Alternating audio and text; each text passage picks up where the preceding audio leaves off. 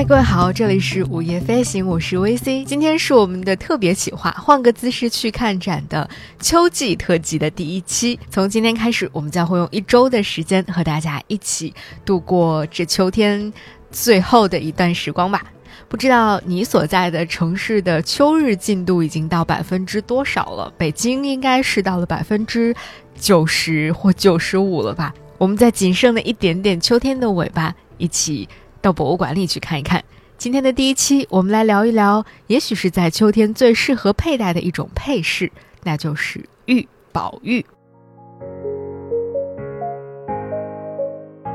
玉其实是我们中国传统文化当中非常重要的一个部分，而且它的起源已经非常非常早了，甚至可以追溯到新石器时代的早期。如果大家有去过，比如说像河南的省博，或者是山西省博，或者是在北京新开的那家中国考古博物馆的话，我们会看到大量的关于新石器时代的玉器的出土文物。而且更宝贵或者更难得的是，从新石器时代早期一直到今天，中国都有着绵延不断的玉文化，而这一点也正是我们中华文化有别于世界其他文明的一个非常显著的特点。所以从古至今，无论是帝王将相还是普通的老百姓，大家都对玉这个东西非常的喜欢，而且也为它赋予了无限的美好的寓意。人们经常会说，比如“君子温润如玉”啊，或者给小孩子起名字的时候，也都会找到一些跟玉相关的名字，比如说大家非常熟悉的《红楼梦》里的宝玉。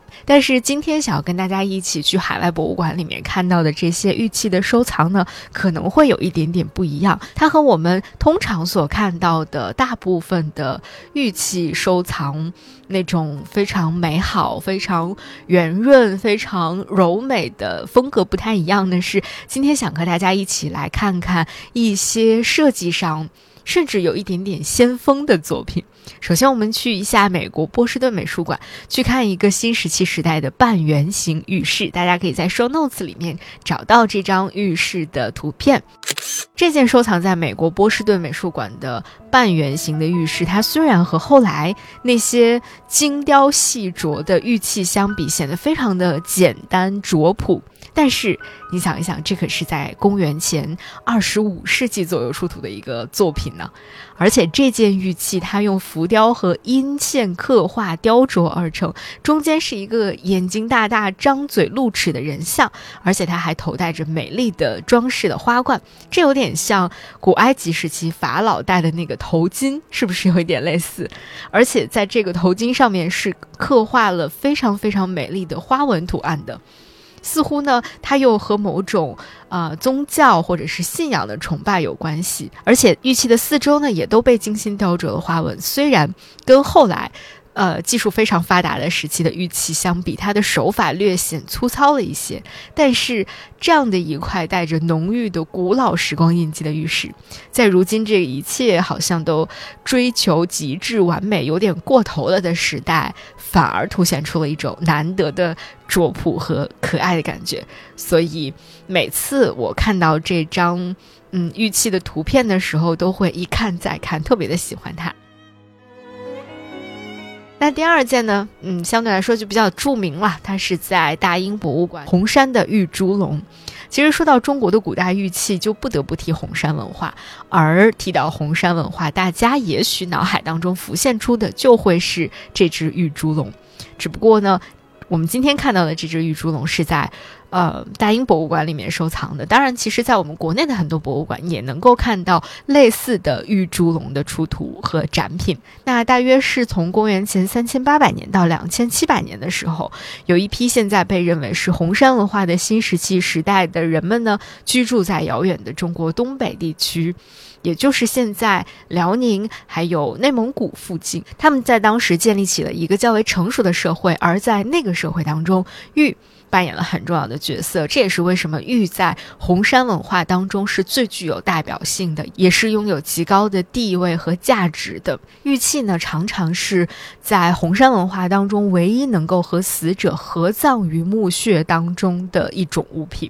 那现在收藏在大英博物馆里的玉猪龙呢，它之所以会叫这个名字，是因为它的头。看起来有点像猪，而它的身子呢看起来有点像龙，所以叫玉猪龙。在红山文化当中，其实出土了不少它的同伴。那至于为什么当时人们会选择猪的造型，然后把猪的造型和龙的造型放在一起，其实有很多说法，但是比较主流的一个说法就是，虽然猪这种动物在我们现代的这种社会理念当中，嗯，不能算得上是一个多么高贵的物种，或者说是一个多么聪明的物种，但是呢，在上古时期。猪并不是愚蠢懒惰的象征，而是具有着强悍的体型，并且它敢与虎豹这样的猛兽去搏斗的这么一种动物，所以它也代表了一种勇敢、拼搏、强悍的一种精神。同时，猪还有一个习性，就是它非常的喜欢水，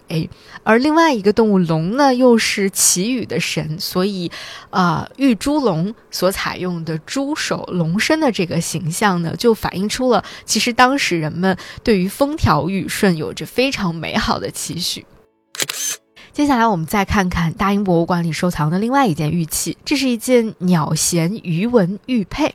这件作品的出现，就可以让我们深刻地感受到中国的古人真的非常善于从日常的生产生活当中去寻找一些创作的灵感，非常喜欢把出现在他们生活当中的各种动物融入到玉器的雕刻当中去。比如说，我们看到的鸟衔鱼纹玉佩，它的造型其实非常的新颖和别致，而且。有着很强的故事的感染力和故事情节的那种灵动感，我们会看到，真的是一只大鸟用它的那个非常锋利的尖嘴从水里叼住一条鱼，而且它好像正在要准备把自己的猎物叼着起飞回到家里面去好好的享用。那和刚才我们看到的玉猪龙相比呢？这件西周时期的玉佩，它无论是在雕刻手法，还是它的那种造型意识上面，都已经有了突飞猛进的发展。而里面的这个鸟和它的鱼，它的猎物鱼，都刻画的非常写实，甚至这两只动物的一点点微表情，都能够引发观看到他们人的。无限的遐想，所以这两件玉器放在一起，同时出现在大英博物馆的展厅当中，你再去看的时候，会觉得很奇妙的一种不同风格的嗯眼镜和搭配吧。最后，我们再去美国的哈佛大学的福格美术馆看另外一个西周时期的玉器作品，它叫做人形鸟玉嵌。这件人形鸟玉嵌呢，就更绝了。因为古代的匠人在这件作品当中，他把自己那种丰富的想象力、日益精进的雕刻的手法，还有他们内心那种美好的祝愿，都彻底的倾注在了这件玉器作品当中。我们会看到人头、鸟身、粗的眉毛、杏仁大眼睛，然后大的鼻子、大耳朵。而且它的胸部还刻有兽纹的装饰，在它的翅膀上呢，也有粗线条的这种雕刻的纹饰，